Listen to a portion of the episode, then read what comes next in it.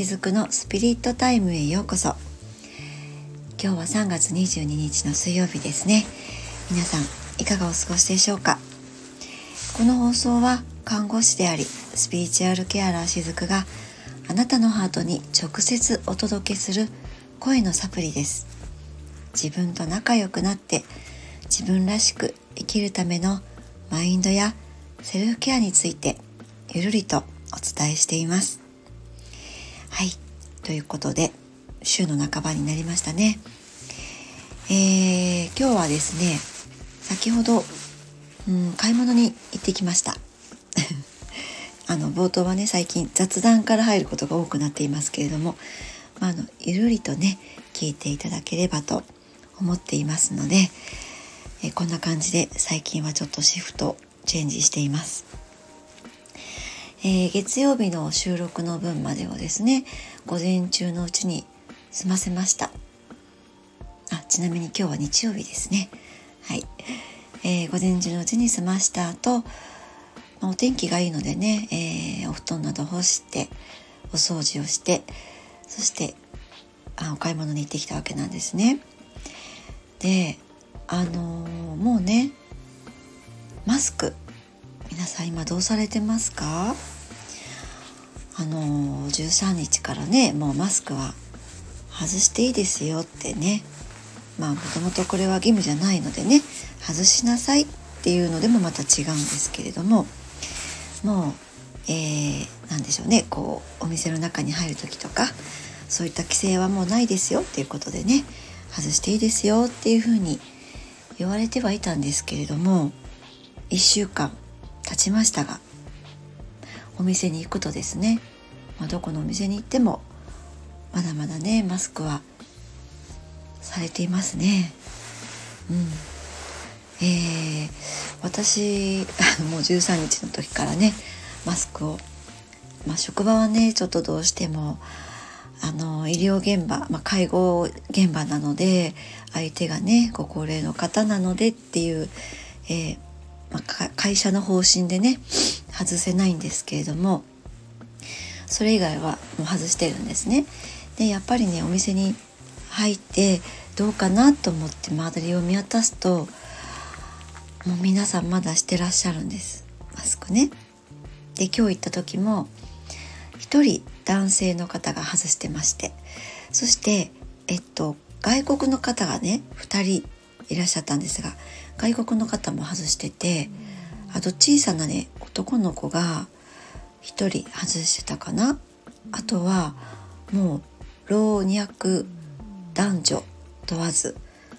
言えてますかね老若ん？老老若男女、うん、問わずまだまだね皆さんつけてらっしゃったんですね。で店員さんもやっぱり皆さんねされてます。えー、まあ、店員さんがねされてるのは私と同じようにやっぱりこうね、えー、所属をしているその会社の方針というところもきっとねあるんだろうなって思いつつそしてそのお客さんでマスクをねまだつけていらっしゃる方もあもしかしたら今時期ね花粉症っていう方もいらっしゃるかもしれないですしま単にこうね風邪をひいたらしてっていう方もいらっしゃるかもしれないんですけれどもほぼほぼねこのコロナでのパンデミックの中でマスクという習慣がそのまま、うんま、根強く残っていらっしゃる方がほとんどなんだろうなっていうふうに感じたんですね。えー、あのー、前にねニュースだったかなと思うんですけども、えー、中学生の方がね、まあ、あのその子が入学する時にちょうど、えー、コロナ感染、ね、拡大が始まって、えー、卒業すると同時にその、えー、ちょっと下火になっていてもうマスクをこうやって外していいですよっていう中になってでももう入学と同時にそのみんながマスクをして入学をしたので今更ね外すのが恥ずかしいってそんな風にね言ってる中学生のね、えー、男の子がいたんですねでそれをテレビで見かけたんですけれども本当にねこれは、うん、そうだろうなっていうのはね思ったんですねそれを見ていて。でこれはその多感なねそういったこう思春期の、えー、お子さんたちって本当にこのマスクによる影響って心理的にもその体の方にもねいろんな影響があったと思います。でもっともっとこう小さいお子さんとかになるとその例えば、えー、赤ちゃんとかはね親の表情を見て行動を決めたりするんですね。だからこう危険なところに例えばいるとして、えー、舌がねガラス張りのあの、うん、床をハイハイさせている時に親が笑顔でねこうおいでおいでってしてるとその舌がガラス張りで、えー、そのガラスの下がねちょっとこう例えば水が流れていたりとか高い場所だったりしてもその赤ちゃんっていうのは親のその「おいでおいで」って言って笑顔で、えー、迎えてくれるその表情を見て進むことができるそうなんですね。でもマスクをしてしまったらその表情が見えないわけなんですね。だからこれはマスクをしてなくってそのお母さんが無表情であるいはこう険しい顔で「おいでおいで」ってしてもその赤ちゃんはやってこないわけなんです。でこれはマスクってそれがね同じことが言えるわけなんですよね。でそんな風にその特にお子さんね小さいお子さんとか思春期の方たちにとってはまあこう心理的にもね、えー、大きな影響を与えているのがこのマスクなんだろうなというのは、うん、この23年すごく感じています。えー、そしてこれはもちろん大人の私たちもそうなんですよね。えー、3年間マスクをまあ半ばこう強制ですよね任意とはいえ何がこう強制をさせているのかって私たちのその同調圧力みたいなものかなと思うんですね。あのこのねコロナウイルスが怖いっていうのももちろんあるとは思うんですけれどもそれよりも私たちのこの心のね奥深く深い深い意識のところにあるのっていうのはマスクをしないことによる例えばこうクレームだったりとか周りからの批判の声とかそちらの方が怖くて不安でマスクをつけているっていう方多かったと思うんです。でまあそこにね気づいている気づいていないっていうのはまたこれはその人それぞれだとは思うんですけれどもそういった意識の中でこの3年間過ごしてきた私たちがじゃあいざマスクを外すとなるとやっぱりこれは先ほどの中学生と同じように何かこうね自分の裸を見られるようななんか今更こう外すのって抵抗があるわっていう方もいらっしゃるかもしれないです。でこれはねどうしてこういうふうになるのかって私ちょっとこう考えてみたんですけれどもいわばこのマスクってこのコロナ禍でねいろいろとなんだろうな不安があったりとか、えー、コミュニケーションの難しさとかを感じながらこの3年間を過ごしてきたんですよね私たちって。でそんな中であのメンタル的にねすごく不安定になった方もやっぱりいらっしゃると思うんです。でこのマスクっていうのがそういった時にいわば一種のこう精神安定剤みたいな感じでねなってしまった方ももしかしたらいるのかなって思ったんですね。えー、それはもっとこう平たく言うとサングラスと同じかなと思うんです。このサングラスも例えばこう光がね強すぎて眩しいっていう方もともとこの目のね、交際がっていう関係であのあとはこうご病気とかでねサンゴロスを日中あの室内でもつけてらっしゃる方もいるしあるいは、えー、人前に出る時にねやっぱりちょっとこう自分の目を見られるのが抵抗があるからっていう形でサングラスをしている方もいらっしゃるわけなんですよね。それと同じようにこのマスクも今なってるのかなってそんな風に感じたんですだからまあこのマスクに関しても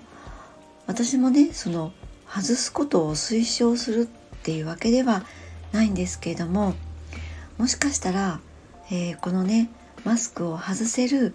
タイミングが今来ているわけですよね。でも今外すことを選択するのか選択しないのかっていうのは、えー、いろんな意味でね本当の二極化っていうものが今今こそやってきているのかなとそんな風に感じました。まあ、そうは言ってもね実際私もマスクがあると非常に助かる場面ってあったりします。あの早朝のね犬の散歩の時とかはマスクがあるとねすっぴんを隠せたりするのであまあちょっとそういった時はねありがたいなとか思いますけれどもまあでもこうすっぴんをねうんまあ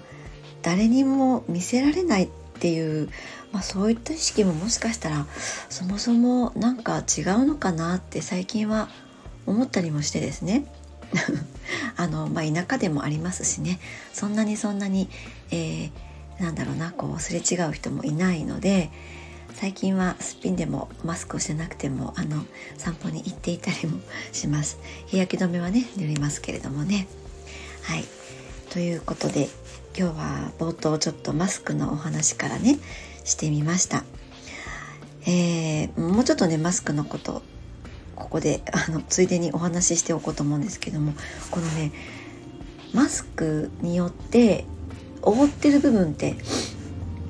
メインは口元ですよね。であのこのねコロナになってきちんとしたマスクの付け方っていうところでしっかりと鼻のところまで覆いましょうっていうふうにあの皆さんね認識が広がったかなと思うんですけれども私たちのこう昔からある習慣的にはこの口元をねしっかり覆うっていうのがあったかなと思うんです。でこのねマスクによってえいろんなものがね隠せるっていうのもまたこのパンデミックの中で私たちがこう浮き彫りになったうーん深い意識のところにある一つかなと思うんですけれどもどうですか？皆さんどんな風に感じられますか、えー、口元この口の中っていうのはものすごくエネルギーの高い場所というかいろんなエネルギーが集合する場所だと私は思うんですね。えー、口からものを発しますよねこうやって、えー、言語化してお話をしたりあるいは呼吸をするのもそうですね常にこの口を使って呼吸をしますよね。もちろん鼻呼吸っていうのもありますけれども口でもっても呼吸をすることができます。そして、えー、生命の、ね、維持のために大切な飲み物食べ物を得ようとするのもこの口なんですよね。でこの食べ物もそうです。飲み物もそうですし言葉を発すること、えー、息をすることこれ全てエネルギーなんですねいろんなエネルギーの種類のものが私たちのこの口を通じて、えー、体の中に入ったり外に出たりしているわけなんです。ね、昔ですねあ昔というかそんなに昔ではないですけども随分前に、えー、歯は私たちの口の中にいる歯ですねこの歯っていうのは私の自分の、えー、ハートとつながっているっていうお話をさせていただいたことがあります、えー、その時の放送の URL を貼っておきますのでもしよろしければ聞いていただけたらと思うんですけどもそれほどこの口というのはいろんなエネルギーとのつながりを持てる場所だとも思うんですね。でそれをこの3年間私たちって覆ってしまっていたわけなんですよね物理的にね。だからそのそういった意味でも、えー、心理的にもあるいはこのマスクをすることで例えばこう熱がこもりすぎてしまったりとか自分の出した二酸化炭素をまたこう瞬時にね口の中に取り入れてしまうとかそういった身体的なところでの弊害っていうのも、えー、起こしているものだとも言えると思いますこのマスクというのがですねからまあそういった意味でもこのマスクをまあつけるのかつけないのかっていうのはちょっとね、えー、皆さんそれぞれで感じてみていただけたらなと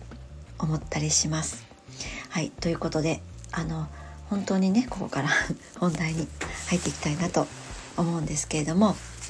前回ですね闇についてお話をさせていただきました、まあ、自分の内側にある闇のことですよね。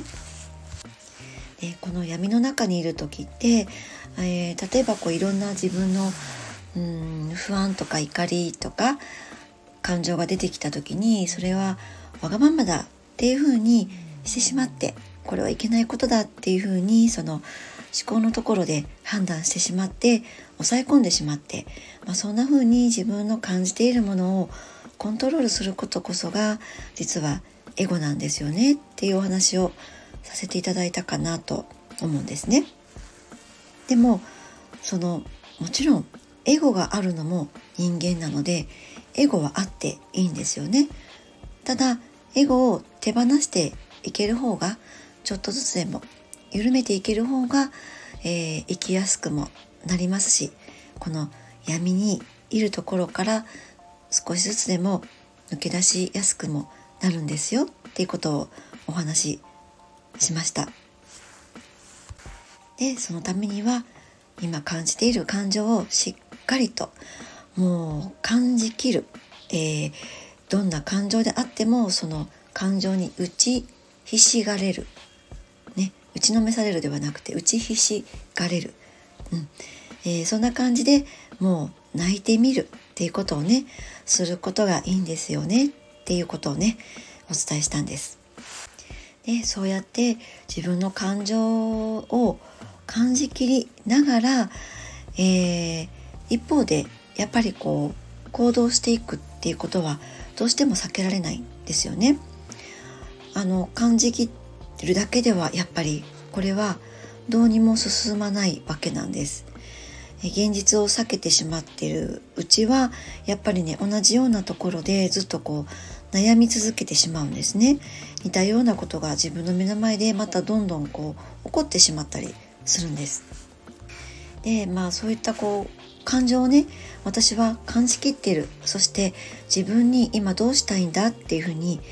とてもとても答えが出てきませんってね。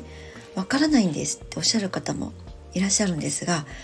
そこはねまだまだハードにたどり着けてないんですね。えー、頭のところでその答えを出そう出そうっていつの間にかしていたりします。そうすると頭の中っていうのはこれまでの経験とかねこれは良かったこれは悪かったっていうそういったところでしか答えを出すことができないので答えがね出なかったりしますもう答えが出ないっていうのが実は答えだったりもするんですけども今はそれ以上そこで、えー、頭をこねくり回して、えー、考えても答えはないよっていうことがね実は答えだったりするんですけれどもあの答えが出ないことにまた不安を感じてああ私はハートにいけてないんだとかね、えーどうして私はこんなに向き合ってるのに答えが出ないんですかっていう感じによりこう負のループに入っていっちゃったりするんですけどもそういう時に自分の中で何が起こっているかっていうと恐れのベースが強くなってるんですね。答えを出さなきゃいけないっていう恐れだったり何かこう今現状が変わらないと私はここから抜け出せないっていう恐れだったりそういった恐れがベースに大きく広がってしまっている時ってそういう状況になったりします。でねこの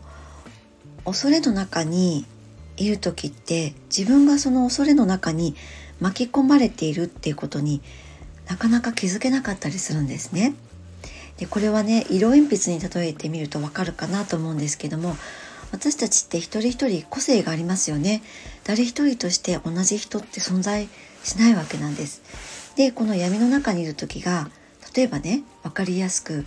黒い色の鉛筆だとしますね。そしたら色鉛筆ってこういろんな色が集まってますよね、えー、白黒黄色赤紫青、えー、黄緑とかいろいろありますよね。で周りが全部違う色だったらあ自分は黒だって認識できると思うんです。でも周りが全部黒色の色鉛筆だったとしたら自分が黒だってわからないんですよね。それと同じことが言えるんです。自分の周りのことが全て恐れで包まれているって思っている思っているというか周りのものは全て恐れだっていうふうに感じている時って自分の中に恐れが蔓延していることがね分からなかったりするんですね。恐怖が恐れがいっぱいだからその恐れが分からないっていう状況なんです。ちょっとね分かりにくいかもしれないですね。日本語がうまくまとまってないかもしれないです。うん。そういった、えー、恐れの中にいる時っていうのは何かね例えばこう周りと違うことをやるっていうことがまずできなかったりします。えー、みんながね行く方に自分も行っておけばいいんだろうとか、まあ、これはいいんだろうっていうことなので明確なものではないんですよね。自分の中で、えー、頭の中でね出した答えでそういうふうになっているわけなんですけどもとりあえず今まで正しかったことをやっていればいいだろうとかそんな風に従順に従うっていうのが、まあ、今までのスタンダードだったかなとも思うんですねそういった時代の流れもあったと思いますまあそうやっていくと本当にその恐れの制限の中の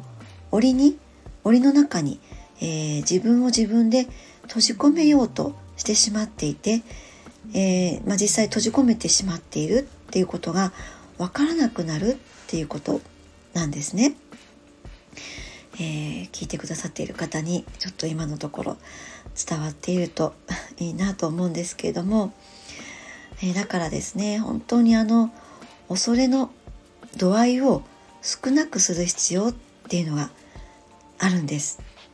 恐れが少ないと自分の意識がうまく使えるのとあとは社会を見る目っていうのが広がっていくんですね、えー、視点が広がっていくので非常にその恐れとどう向き合うかとかね恐れをどれくらい減らしていくかっていうのはうんすごくなんだろうこう前にね早く進みたいなっていう人にとっては大事なことかなと思います。もちろんそのそこにねとどまりたいっていう方はいいと思うんですよ。でもそういった方ってやっぱり少ないかなと思うんですね。それはそれでその選択をしていいとは思います。それもその人が、えー、今世生まれてきてここで、えー、学んでいこうとしてきた、まあ、課題でもあるかなと思うのでですね、えー、私たちってそのハートのところですね。この心。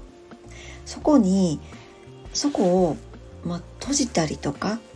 えー、閉まったままにして生きてきた時代を過ごしてきたと思うんです。私今50前ですけども私たちの世代の方もうちょっと上の方あるいは今の30代40代の方ってねそうかなと思うんです。心を閉じて忘れていきなさいと。他人のために尽くしていきなさいと。ね。社会のために役に立つ人間になりなさいと。まあそういうふうに生きてきたのかなと思うんですけれどももうここらでですね本当にその恐れという割合を少なくしていくことで自分の心を開くことに注力していくことは今できる流れになっていると思います自分の心にフィットするものそっちを選んでいくっていうことですよね。えー、これはねもしそこにこう恐れとか抵抗を感じる時はその舵取りをね自分の人生の舵取りを自分でしないといけなくなるっていうところにまた恐れが働いているからなんですね。それはまあ、そこにはねあなたの意識とかそういうやっぱりこう意図するものが大事になってくるっていうことなんですよね。えー、冒頭でねマスクのことをちょっとお話ししましたけれども本当に自分が、えー、どうありたいのか？っていうのを本当の意味でね、えー、決めていく時期に今こそなっているのかなと思います。えー、まあこんな言い方するとねどうかなとも思うんですけれどもまああのなんだろうなこのいわば社会のね奴隷になっていたような意識？例えばそれは社会の目から見ると優秀な社員とかですね。社会から見ると優秀なお母さんとかお父さんとかね、えー、もっと小さなコミュニティで言うとお父さんお母さんから見るといい子とかですね。そういった周りの目の奴隷ですよね。まあ周りの目から見ると優秀な奴隷っていうことになるかなと思うんですけどもそういったコントロールを抜けるかどうかっていうところに来てるかなと思ったりもしています。はいということでまた今日もね長くなってしまいましたけれども今日も最後までお聴きくださりありがとうございました。この続きは次回3月24日の金曜日にお伝えしていきます。ゆるりほっとする時間を大切に今夜もお過ごしください。ありがとうございました。